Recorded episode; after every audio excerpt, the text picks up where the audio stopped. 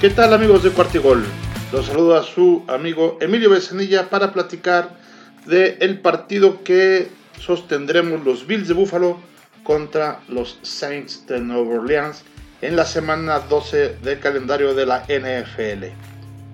Los Bills vienen de un partido donde perdieron contra los Colts de Indianapolis en la semana 11 de una manera muy vergonzosa, prácticamente porque un solo jugador Taylor, el corredor de los Colts, la verdad es que nos hizo garras.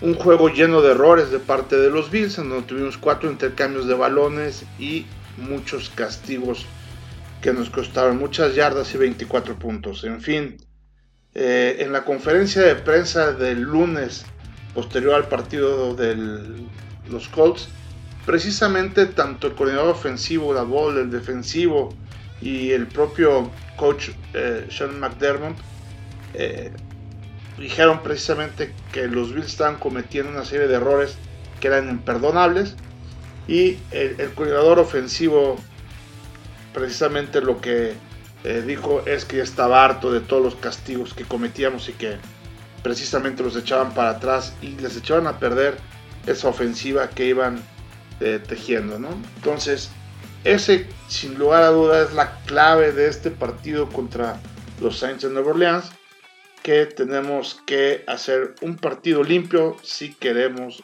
ganar. Si les parece, antes de continuar con el análisis, vamos a hacer una pequeña pausa de nuestro patrocinador. Todo lo que necesitas al instante. El futuro del supermercado está aquí en 15 minutos te llevamos frutas, verduras, tus marcas favoritas y todo lo que necesitas. Envío al instante. Productos de calidad, precios justos, un mundo mejor y todo lo que necesitas en Joker. ¿Qué más quieres? Joker, no lo esperas. Bueno, pues estamos aquí ya de regreso para ver el análisis por línea tanto de los Bills como de eh, los Saints de Nueva Orleans. Eh, la verdad es que en los Bills no hay nada nuevo que, vayamos a hacer. Tenemos eh, un roster suficientemente completo. Tenemos relativamente pocos lesionados. Como saben, este, está tanto Feliciano como Zimmer y Lotulelli están lesionados son tackles defensivos y el, GAR que por la verdad es que sí ellos son, son bajas notables en nuestra línea. Y eh, tenemos también al tackle ofensivo Spencer Brown que está en la lista de reserva COVID.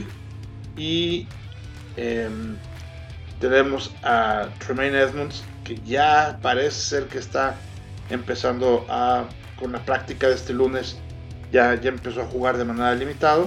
Y Colt Beasley, que también está cuestionable, que está un poco lesionado de las costillas desde el partido, ya lleva dos partidos así y eh, ha estado practicando de manera leve. ¿no? Seguramente eh, tanto Edmonds como Beasley sí van a estar en el partido y los otros que mencioné eh, no, lo van, no lo van a estar. Pero como veníamos mencionando, el, eh, los Bills van a hacer el mismo juego que han tratado de hacer siempre. Es decir, tratar de darle protección a Josh Allen para que Josh Allen pueda tener tiempo, que pueda tener eh, sus receptores profundidad y que puedan eh, cachar los balones que vayan generando yardas. Dentro de los primeros 50 receptores de la liga, tenemos a 3 de los Bills. Esta sin duda Stefan Dix en el número 9 con 773 yardas. Y tenemos también eh, en el número 37 a Emmanuel Sanders con 531 yardas. Y a Cole Beasley también este, con 484 yardas. Si se fijan, tres, los tres principales receptores de los Bills están en el top 50 de los receptores de toda la liga. Lo que marca que precisamente eh, están tratando de combinar los pases no nada más con un solo jugador, sino con tres receptores distintos. Esto precisamente tiene a Josh Allen en el número 6 de eh, los corebacks. Se encuentra con, tiene hasta el momento 2.811 este, yardas totales. Ha completado 382, eh, ha completado 251 pases de 382 intentos. La verdad es que el, nivel de completos está eh, dentro del promedio de la liga con 65.7% y tiene un quarterback rating, la verdad es que lo tenía muy bien, lo tenía arriba de 100 puntos y con este partido de los Colts ya lo bajó a 97.1. Em, eso es en, cuanto a la ofensiva de, los Bills. En cuanto a la defensiva de los Bills, ya lo saben, tenemos también una extraordinaria defensiva eh, nosotros.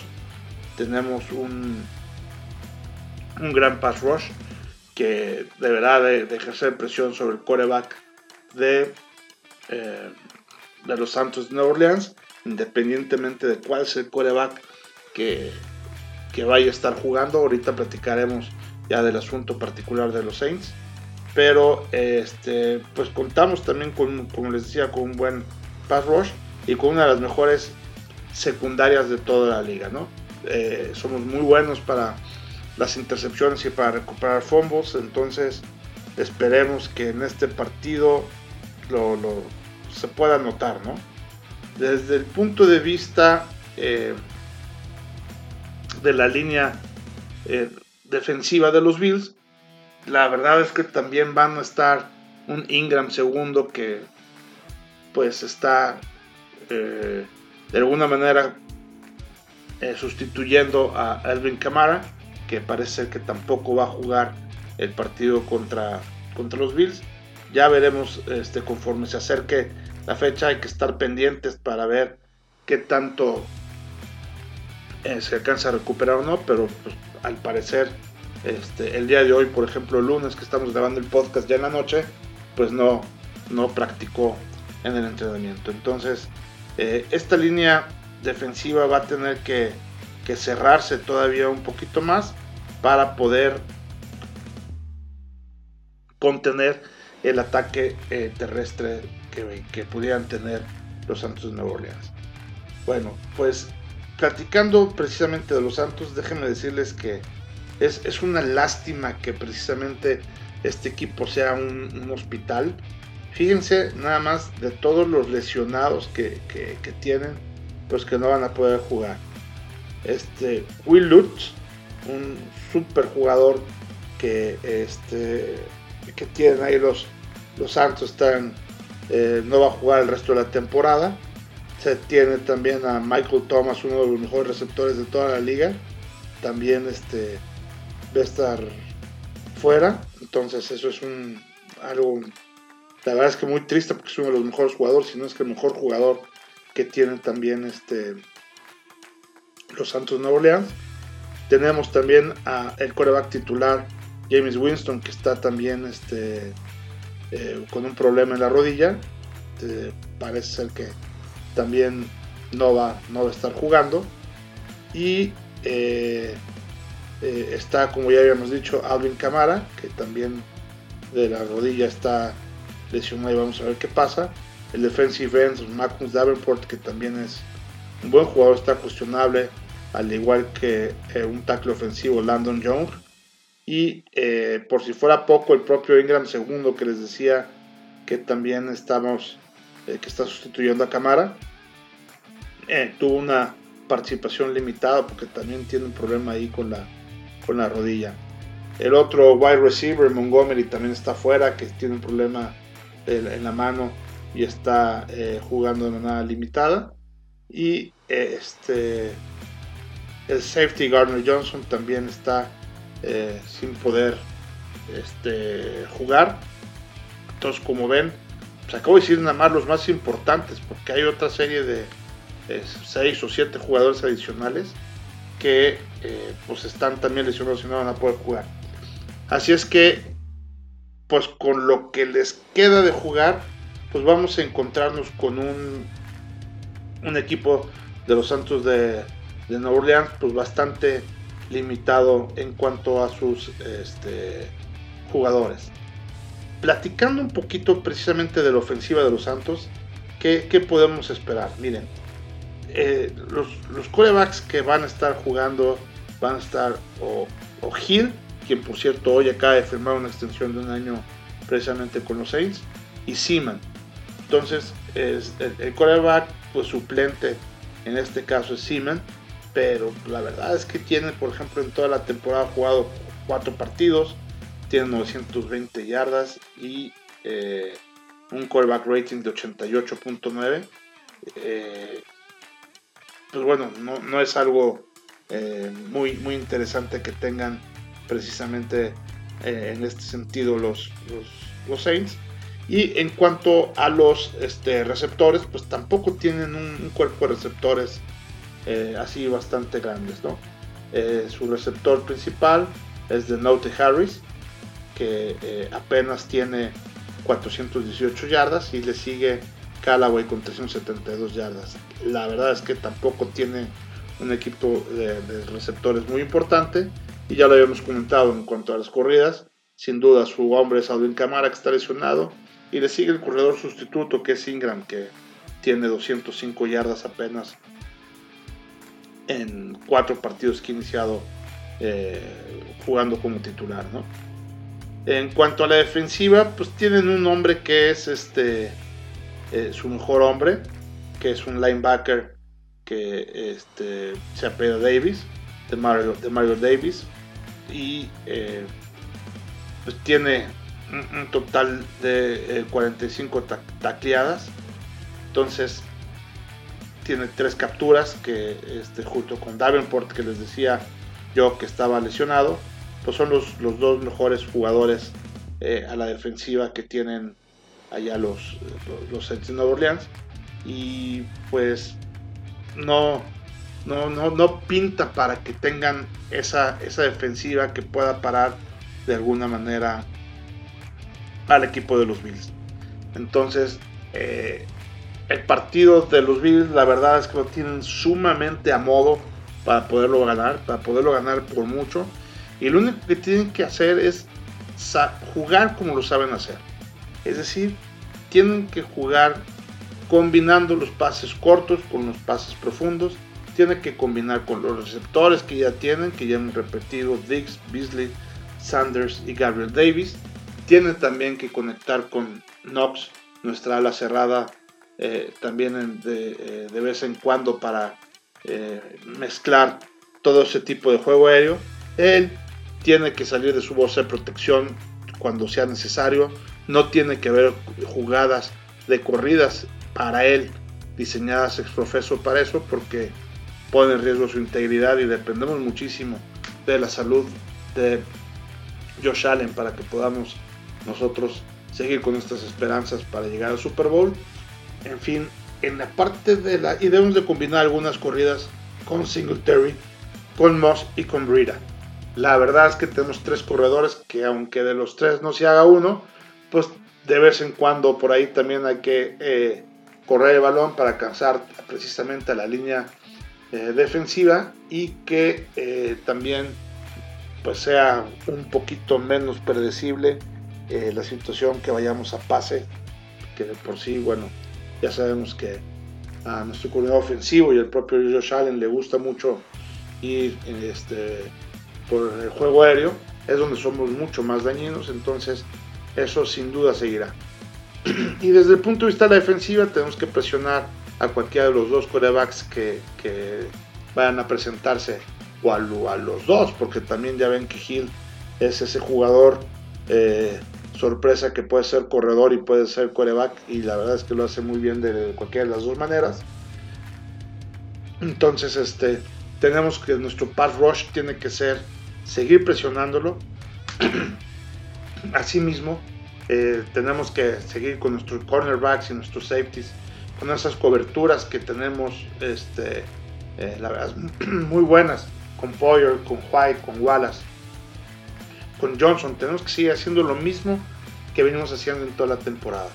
Cuidando solamente, o sea, en lugar de concentrarse en jugadas y concentrarse en cómo debo de correr el balón y concentrarse en ese tipo de cosas que normalmente los equipos se concentran. Aquí en este partido los Bills se tienen que concentrar en no cometer castigos.